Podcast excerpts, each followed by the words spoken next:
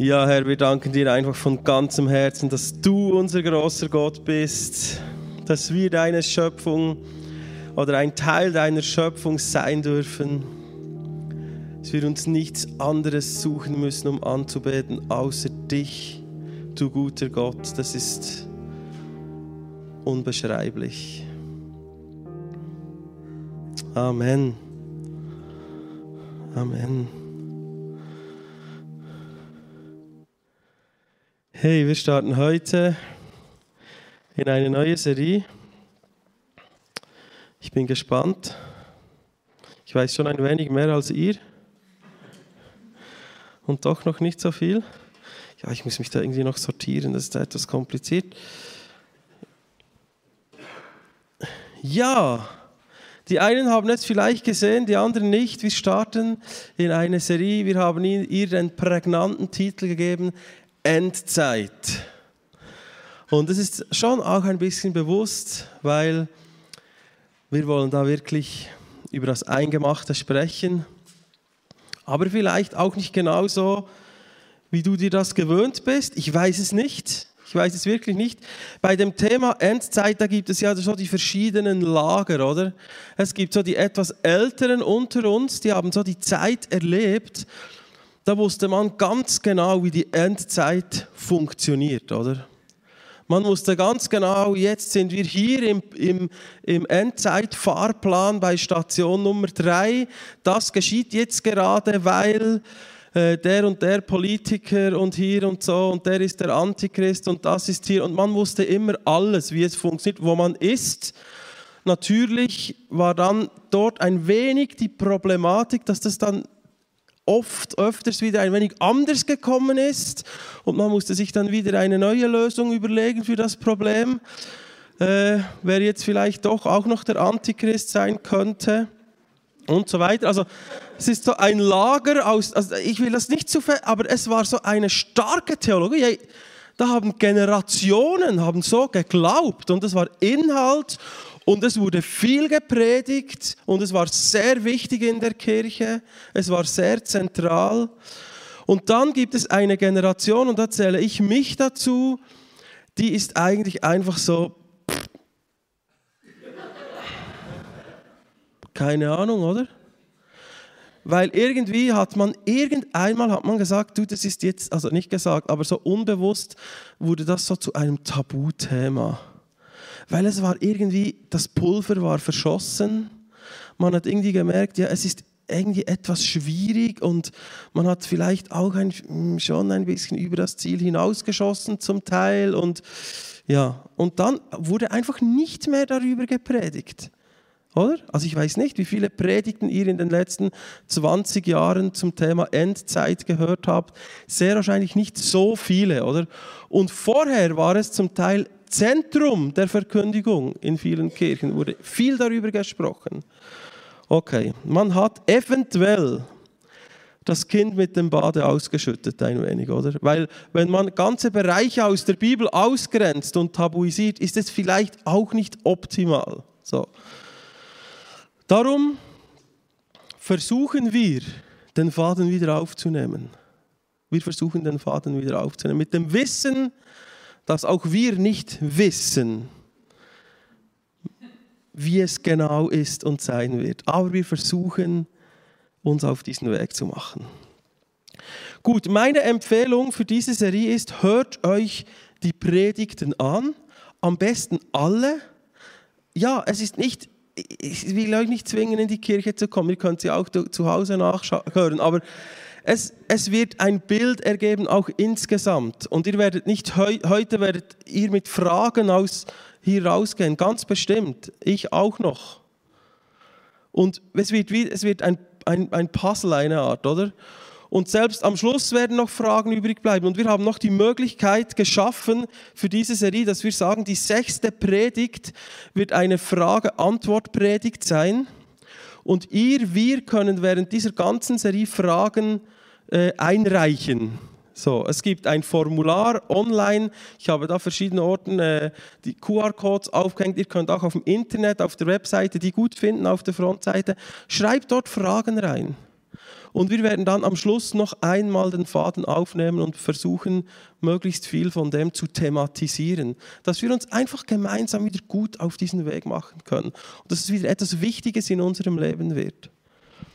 Gut, ihr hört vielleicht schon meine Stimme, ich bin ein wenig äh, erkältet, ich muss zwischendurch etwas trinken.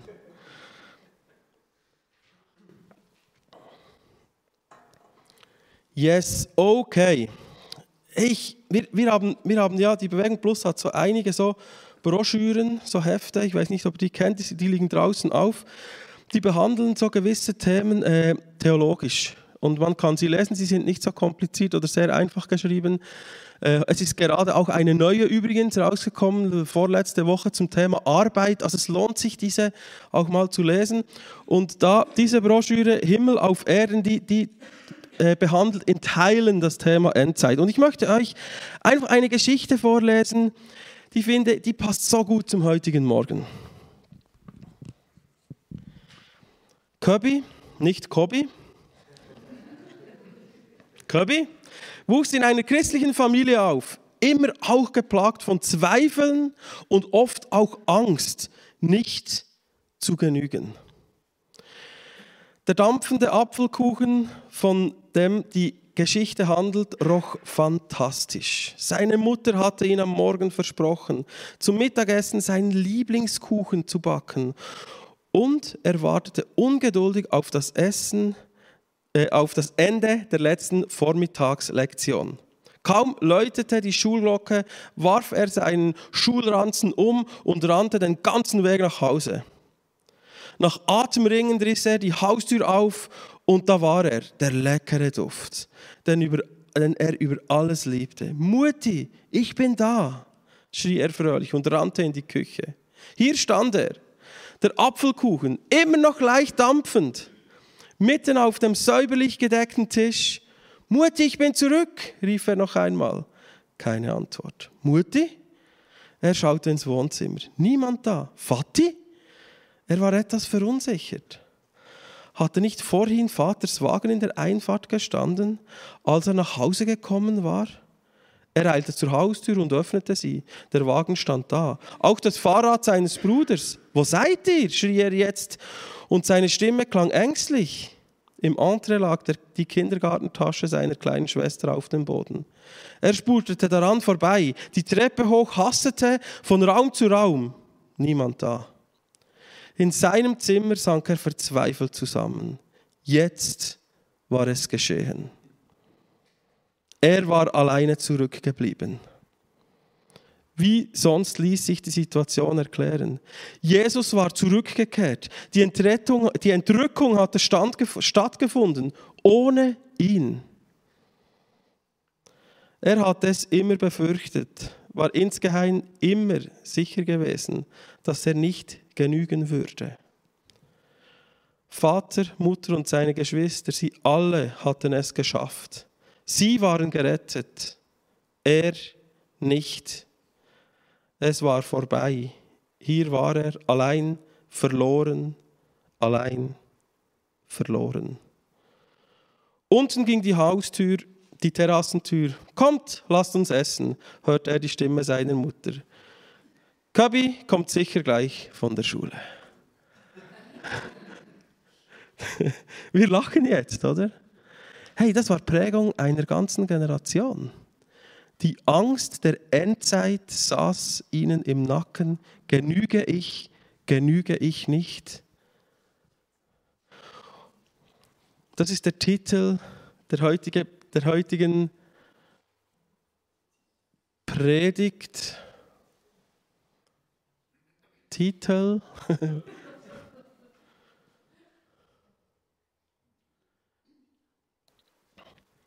Der Titel ist Im Horizont der Zukunft leben. Im Horizont der Zukunft leben. Unsere Zukunftserwartung prägt unsere Gegenwart. Was wir von der Zukunft erwarten, prägt unsere Gegenwart und unsere Lebensgestaltung. Kirby hatte diese Angst im Nacken und er deutete sein Umfeld von dort her. Darum hat er sofort die Angst, er ist zurückgeblieben. Er, er wusste es schon lange, oder? Im Horizont der Zukunft leben. Wenn wir denken, als Beispiel, die Erde ist ein Wegwerf, Wegwerfgegenstand Gottes. Er hat sie ge geschaffen zur Vernichtung. Ja, dann äh, löst es etwas in meinem Hier und Jetzt aus. Ja, die ist ja eigentlich schon fast weggeworfen und schon fast zerstört, oder? Kann ich ja machen, was ich will. Einfach ein Beispiel. Was erwarte ich von der Zukunft? Und das, was ich von der Zukunft erwarte, macht etwas mit meiner Gegenwart. Die Auseinandersetzung der Endzeit, ich habe es schon ein wenig gesagt, die war jahrzehntelang geprägt von Reihenfolgen. Was geschieht wann, wann kommt was? Und es war viel Spekulation und Sensationslust und man wollte es genau wissen. Und dann gab es gute, äh, die, die, die starke Prediger, die wussten es dann noch ein bisschen besser. Und es war sehr stark von dem geprägt. So, wie kommt es? Und das war so. Und jeder war sehr interessiert und es war ein wenig ein Abenteuer, oder? Und geprägt von Angst und Druck. Du musst schauen, dass das Öl, ich weiß nicht, ob ihr das Gleichnis kennt von den Jungfrauen, du musst schauen, dass du genügend Öl hast am Schluss. Oder? Wir werden uns eine Predigt, werden wir uns Zeit nehmen, um Endzeittexte, wie man die verstehen und deuten kann. Wir werden uns eine Predigt lang Zeit nehmen für das. Das wird spannend. Zu diesem Thema wird Matthias Wenk hier kommen und predigen. Ich, ich freue mich sehr darauf. Wie kann ich so im Fachjargon apokalyptische Texte verstehen? Endzeittexte. Gut, wir gehen weiter.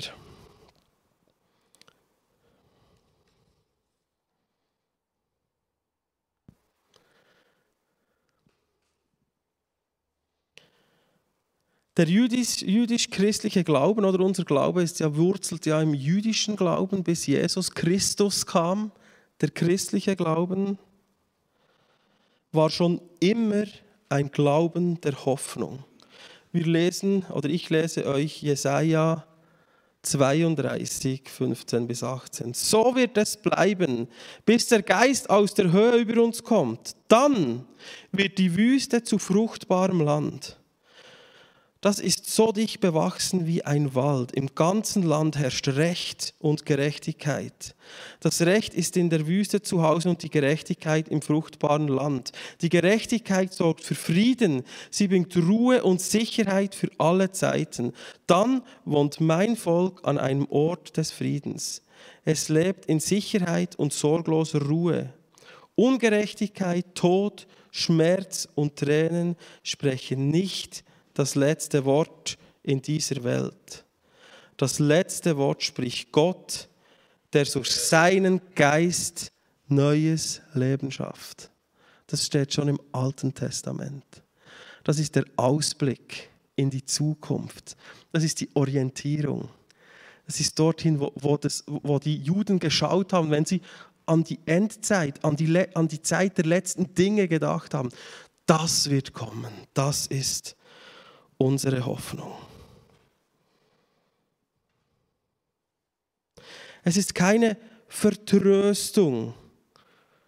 Die Hoffnung ist keine Vertröstung auf die Endzeit, sondern es ist eine Vorfreude, die uns im Hier und Jetzt prägen darf.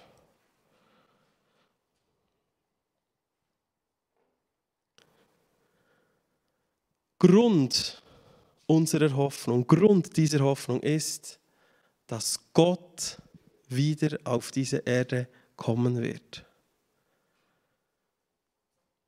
Wir lesen in Jesaja 43, 19. Schaut her, ich schaffe etwas Neues. Es beginnt schon zu sprießen. Merkt ihr es denn nicht?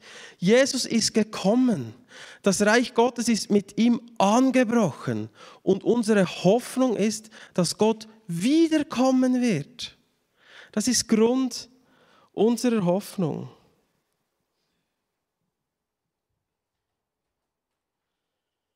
Manchmal hat man heutzutage das Gefühl, auch unter Christen, dass wir so denken, ja, eigentlich ist alles Potenzial schon hier. Also die, wir sind da, äh, der Heilige Geist ist da, die Schöpfung ist da. Jetzt müssen wir es einfach richtig machen, dann wird alles gut kommen. Wisst ihr, was ich meine? Das wäre so eine totale Kontinuität. Das ist, Jesus ist gekommen, jetzt geht es einfach weiter, bis alles gut ist, weil es ist alles schon da.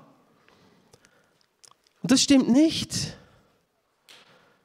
Zumindest nicht ganz. Weil unsere Hoffnung besteht darin, dass Gott wiederkommen wird und es eine ganz neue Qualität geben wird. Es wird einmal die Zeit kommen, in der es keine Tränen mehr geben wird. Der Heilige Geist tröstet schon heute. Die Gemeinde ist schon heute ein Ort, wo wir Hilfe und Trost und Barmherzigkeit erleben können, aber eben nicht nur. Und unsere Hoffnung ist, dass Gott einmal wiederkommen wird und alles wiederherstellen wird.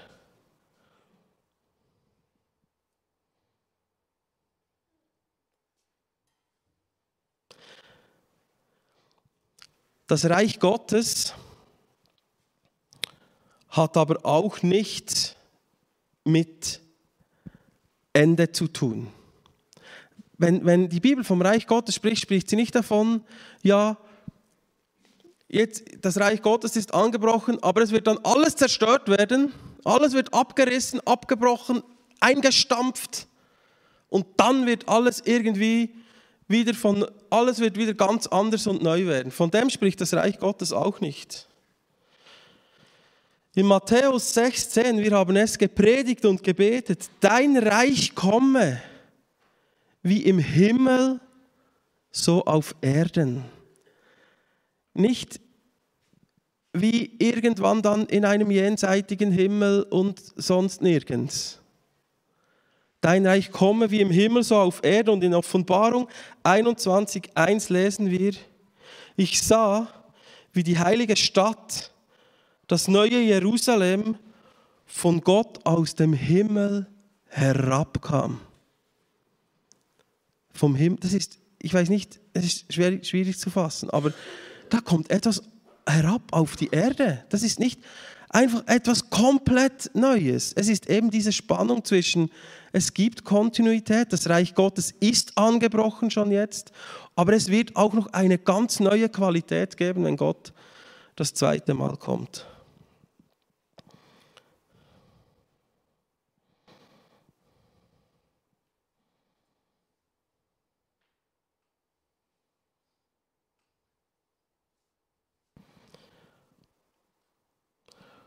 Und vielleicht auch in den heutigen Zeiten, weil das geschehen wird. Das ist unser Horizont, versteht ihr, im Horizont der Zukunft leben. Weil das geschehen wird, müssen wir heute nicht die Schlagzeilen lesen und sagen, es geht alles den Bach runter. Es wird sowieso alles immer schlimmer. Wenn ihr ein wenig Geschichtsbücher lest der letzten paar hundert oder also fünf, sechs, siebenhundert Jahre, das liest du in jeder Generation. In jeder. Als der Zug erschaffen, der, der Zug äh, neu kam, dann waren sich die Fachleute sicher, jetzt ist es fertig auf dieser Welt. Die Menschen werden sterben, wenn sie schneller von A nach B kommen als mit dem Pferd. Das kann der Mensch nicht aushalten. Das ist lustig, aber das, ist, das war Realität. Wirklich. Oder das Telegramm durch den Draht. Teufelswerk, wirklich. Das wird alles zerstören. Das, das kommt. Und das war auch schon früher, auch, kannst, auch vom 16. Jahrhundert liest du von Philosophen oder von äh, Theologen, die heutige Jugend, wie die sich, und das kommt nicht. Und es wird alles Bach abgehen. Es kommt nicht gut. Das ist tief in uns drin. Das ist menschlich. Versteht ihr das? Das ist in unserem Herzen. Wir haben immer das Gefühl, jetzt geht es Bach ab. Jetzt kommt es wirklich nicht mehr gut. Und wenn wir heute dastehen und da sehen, was alles geschieht, Digitalisierung, Kriege, dann denken wir, es kommt jetzt, jetzt wirklich nicht mehr gut, oder? Oder? Und das verstehe ich. Ich kenne diese Gefühle. Aber weil wir wissen, Gott kommt und wird seine Herrschaft aufrichten, ist das für uns kein Problem. Auch nicht hier auf dieser Erde, sondern wir orientieren uns an diesem Horizont. Das ist unsere Orientierung. Die Aufrichtung der Herrschaft kommt und wir können uns heute daran beteiligen, indem wir sein Reich auf die Erde bringen. Das ist unsere Aufgabe. Das soll die Endzeit mit uns machen. Das ist unsere Hoffnung. Okay. Wir gehen weiter. Wir haben einen super Text vor uns. Die christliche Hoffnung umfasst ja traditionellerweise unser Seelenheil. Wir hoffen, wir werden gerettet, meine Seele, ich als Mensch werde ewig leben, ich bekomme Heil. Aber es ist eben auch mehr. Es ist mehr als das. Und da ist ein super spannender Text in Römer 8, 28.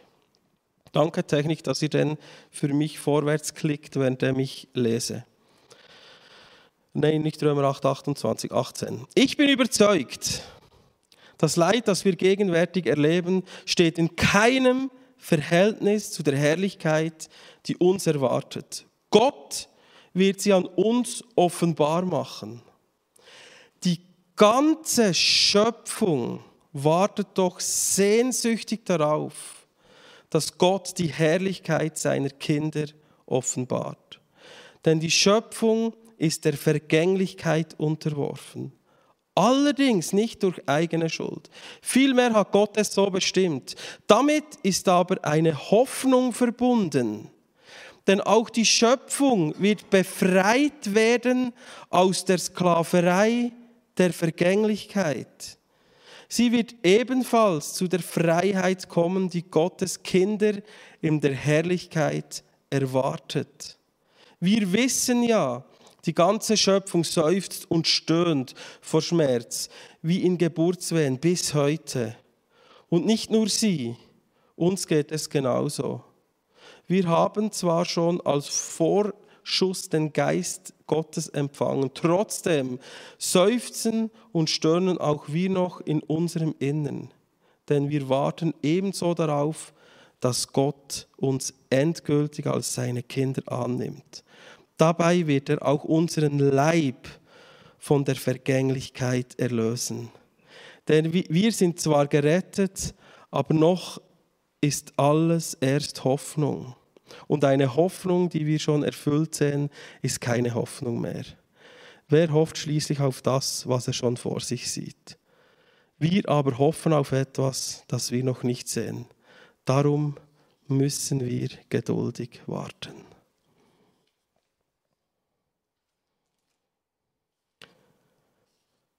Die ganze Schöpfung wird erlöst. Die ganze Schöpfung. Er, dieser Text spricht klar von uns als Mensch, der, die wir erlöst werden, als seine Kinder, zu ihm genommen, aber auch die ganze Schöpfung. Die, die, die Schöpfung ist kein Wegwerfgegenstand. Ich sage euch, wenn man das einem Juden sagen würde, dass Gott seine Schöpfung einmal einfach abschickt, das wäre Blasphemie. Die Schöpfung Gott, das ist so eng zusammen. Wir sind ja schließlich auch seine Schöpfung.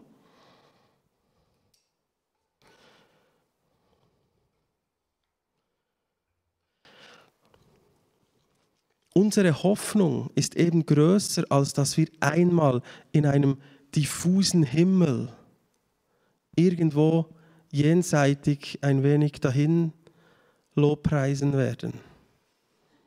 Ja, ich, ich weiß nicht, vielleicht habt ihr total ein anderes Bild von der, von der Ewigkeit. Aber das war immer so, äh, ja, ich weiß halt auch nicht genau. Und dann ist irgendwie, man wird immer anbeten und es ist alles, äh, hey, diese Texte sprechen davon, dass unser Körper erlöst wird, dass unsere Schöpfung erlöst wird, dass etwas von, von all dem Schwierigen, dass all das Leid, das wir hier erleben, das wird wird sich umkehren. Es wird alles gut werden. Es wird keine Tränen mehr geben.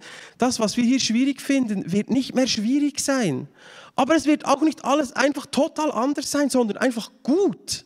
Wisst ihr, wie ich meine? Er wird die Schöpfung nicht zum Ende bringen und einstampfen, sondern er wird sie erlösen. Es gibt eine neue Qualität.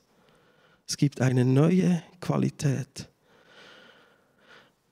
Ich habe noch einen Text dazu. Ich hoffe, der kommt. Yes.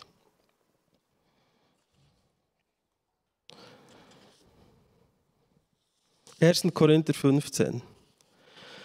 Denn das Vergängliche muss mit Unvergänglichkeit und das Sterbliche mit Unsterblichkeit überkleidet werden. Wenn aber dieser vergängliche und sterbliche Körper unvergänglich und unsterblich geworden ist, dann erfüllt sich, was die Heilige Schrift vorausgesagt, vorausgesagt hat. Das Leben hat den Tod überwunden. Wisst ihr, das Grab war leer. Versteht? Das Grab war leer. Jesus, und Jesus ist nicht einfach wieder zum Leben erweckt worden. Er, es, er, war in, er war der Erste der neuen Schöpfung. Sein Körper wurde in eine neue Qualität überführt. Es war nicht so, der Körper war dort, der ist dann einfach und das Grab war leer. Versteht ihr? Es war schon, er war schon total anders. Ich weiß nicht, ob ihr die Geschichten kennt von Jesus nach der Auferstehung, oder? Ich weiß nicht, ob ihr die kennt, aber er war irgendwie, er, er konnte durch Wände gehen und trotzdem konnte er essen. Keine Ahnung, versteht ihr? Wenn ich durch eine Wand gehen kann, dann würde ich schon denken, der Fisch würde einfach auch durch mich durchfallen. Es ist irgendwie komisch. Aber er war auferstanden. Das ist nicht zum Leben wieder zum Leben zurück erweckt. Auferstanden. Der Erste, der Erstling, der Erste der neuen Schöpfung. Das ist unsere Hoffnung. Ja, was hat denn die Kirche darin für eine Funktion? Was hat die Kirche jetzt für eine Funktion? In Römer 14, 17 lesen wir, denn im Reich Gottes geht es nicht um Fragen des Essens und Trinkens. Obwohl Jesus hat wirklich gegessen, nachdem er äh, wieder auferstanden ist. Also, ja, muss es vielleicht eine Frage, die wir mal stellen können. Aber hier steht, gut, es war Paulus, vielleicht hat er es vergessen. Denn im Reich Gottes geht es nicht um Fragen des Essens, nein, es geht nicht um es geht, andere Dinge sind viel wichtiger, versteht ihr? Es sind Dinge viel wichtiger, als ob ich jetzt gerade ein wenig Hunger habe oder nicht sondern es geht um das, was der Heilige Geist bewirkt. Gerechtigkeit, Frieden und Freude. Um das geht es in diesem Reich, dass Jesus, was mit Jesus angebrochen ist und das in Zukunft einmal vollendet wird. Und Gerechtigkeit, Frieden und Freude, das kann ich nicht, das ist nicht etwas, was ich alleine tun und sich einfach bei mir ereignet das ist etwas, was in Gemeinschaft geschieht. Natürlich hat es auch einen eigenen Charakter, aber es geschieht in Gemeinschaft. Jemand ist gerecht zu mir. Auch Freude, natürlich freut man sich manchmal alleine, aber meistens nicht, sondern weil etwas bei jemandem oder weil etwas geschehen ist und mit jemandem zusammen. Und die Kirche, Die Kirche soll eben diese Heilsgemeinschaft sein, in der dieses zukünftige Reich sich schon abbilden kann. Versteht ihr das? Das ist eine Bestimmung der Kirche, dass sie eine Heilsgemeinschaft ist, in der Frieden, Freude und Gerechtigkeit schon gelebt wird, weil wir wissen, dass es im Horizont der Zukunft ist, dass es uns jetzt schon ins Hier bestimmen soll. Gut, ich habe nie auf die Zeit geschaut, aber ich bin gut dran. Ich glaube, ihr habt die Botschaft verstanden. Es geht darum, dass dieses zukünftig vollendete Reich unser Orientierungspunkt heute sein soll. Dass es uns heute bestimmen soll. Und das, und dass es uns auch heute bestimmt. Und wenn wir denken, wir werden diffus irgendwo in der Wolke 7 schweben und wenn wir denken, ich muss Angst haben, damit es vielleicht reicht, dann macht es mit unserem Leben heute ganz etwas anders, als wenn ich denke, da ist ein Gott, da ist ein Reich angebrochen, er wird kommen, er wird es vollenden und es wird gut. Das ist unsere Zukunft. Und an dem wollen wir uns orientieren, von dort her wollen wir leben.